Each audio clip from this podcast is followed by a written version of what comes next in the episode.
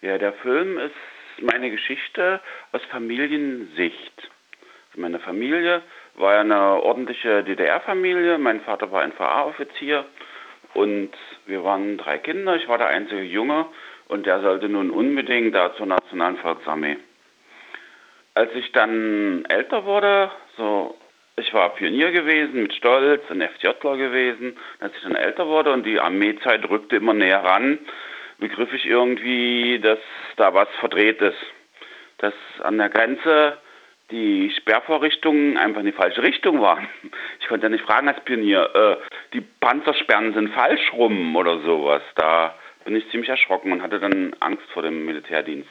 Ich bin nicht eingezogen worden zum Militär. Ich war nun Offizierskind gewesen und hab, war vorgesehen für das Wachregiment Felix Schaschinski, das war so eine Spezialeinheit. Ich wurde dafür gemustert und habe mich dann doch entschieden, nicht dorthin zu gehen, sondern ich habe mich, ich habe Bescheid gesagt, dass ich Bausoldat machen möchte. In der DDR gab es keinen zivilen Friedensdienst oder sowas oder keine, dass man im Krankenhaus arbeiten konnte. Äh, es gab nur die Möglichkeit, dass man Bausoldat machen konnte. Das habe ich dann getan. Aus welchen Gründen bist du denn dann verhaftet worden? Was wurde dir da vorgeworfen? Na, ich habe mich bereit erklärt, als Bausoldat zu dienen. Also das hat dann damit verhindert, dass ich zur Grenze komme, auf meine Mitschüler schießen musste. Dass ich in eine Situation kommen würde, auf meine Schüler, Mitschüler zu schießen. Das war dann ausgeschlossen.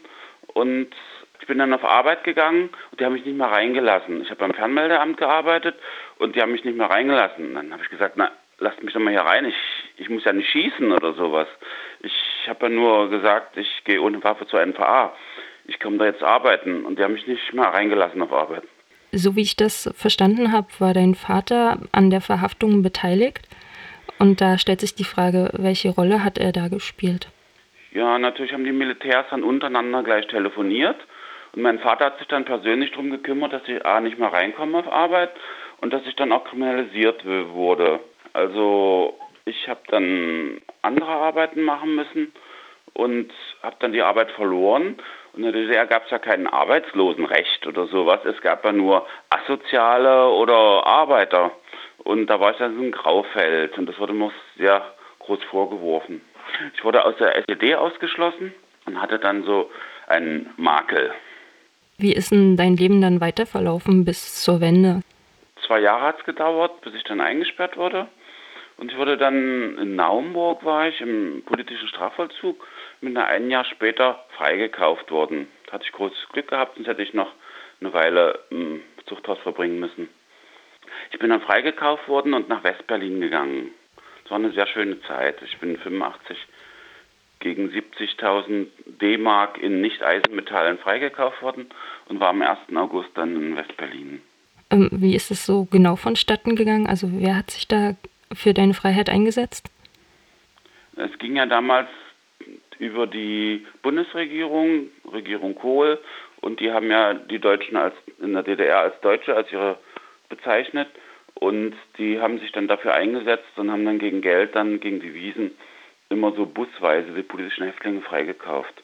Und da saß ich dann am 31. Juli im Bus und es ging nach West-Berlin. Wie ist es dann mit deiner Familie weitergegangen? Hast du dann noch Kontakt zu denen gehabt? Ja, Kontakt war ja verboten von der DDR-Seite her. Ich konnte ja auch nicht einreisen. Ich konnte nicht in meine Heimat fahren und die hatten ja versprochen, dass ich nie wieder in meine Heimat fahre. Und 1990 durfte ich schon wieder einreisen. Hm, und wie, wie bist du mit deinen Eltern dann, also wie bist du denen dann gegenübergetreten, auch vor allem vor dem Hintergrund, dass dein Vater ja ähm, die Kriminalisierung deines Handelns irgendwie vorangetrieben hat? Das habe ich ja damals noch nicht so richtig gewusst. Das stand ja dann erst in den Akten oder in den Stasi-Akten oder in den Akten meiner Freunde. Da konnte man dann so ein, so ein Gesamtbild malen. Und er hat natürlich alles abgestritten. Also die haben da ihre kleine DDR noch weiter aufrechterhalten und haben es bis heute nicht geschafft, da was zu eruieren. Er ist ja heute noch sauer. Sein Enkelkind, der ist, wollte dann ins Krankenhaus arbeiten gehen, also freiwilliges soziales Jahr machen. Und das fand er unmöglich, dass man als junger Mann nicht zur Armee geht, nicht zur Armee geht, sondern einfach ins Krankenhaus und da Leute pflegt. Das gilt heute noch als verwerflich.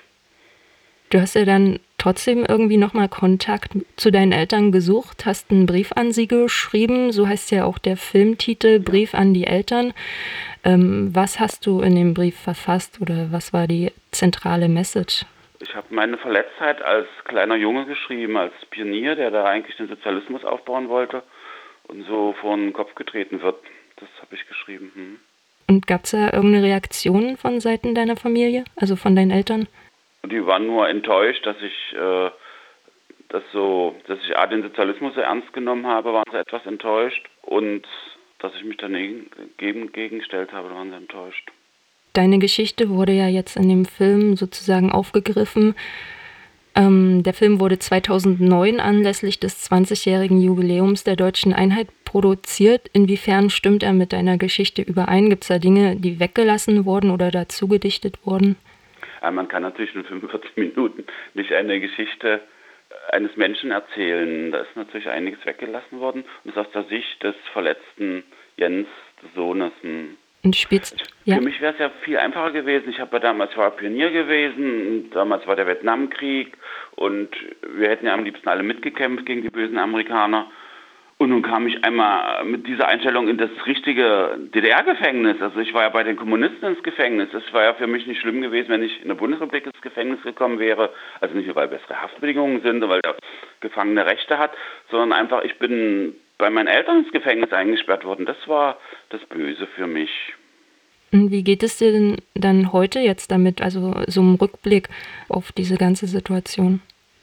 Im Rückblick kann man nur hoffen, dass sich da nicht was wiederholt, dass es wieder extremer wird in Deutschland, dass nicht wieder auf Flüchtlinge geschossen wird. Das ist so meine Hoffnung. Hm? Hast du auch eine Idee, was der Film vielleicht anstoßen könnte? Der könnte anstoßen, dass die Generationen untereinander reden sollten.